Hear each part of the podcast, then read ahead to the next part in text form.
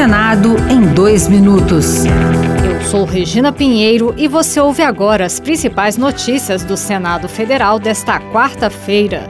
Uma proposta aprovada pelo Senado determina que o poder público incentive e seja responsável, junto com a família, a promover a chamada parentalidade positiva, como forma de prevenir a violência contra as crianças. O projeto seguiu para a sanção presidencial.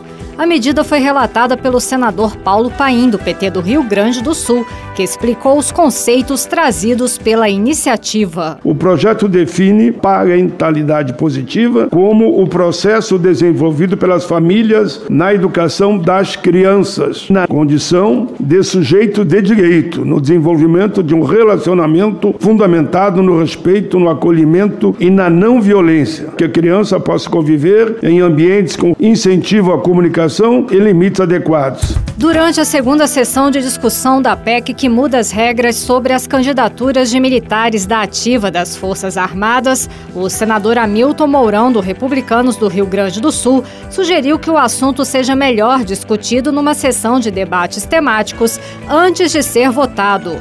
O senador voltou a afirmar que o número de militares da ativa que participa do processo eleitoral é ínfimo e, por isso, a proposta é dispensável. Da forma como a legislação tem hoje, ela não interfere na hierarquia, na disciplina e muito menos, vamos dizer assim, numa possível politização dos quartéis, que obviamente é algo nocivo. Então a legislação hoje está correta.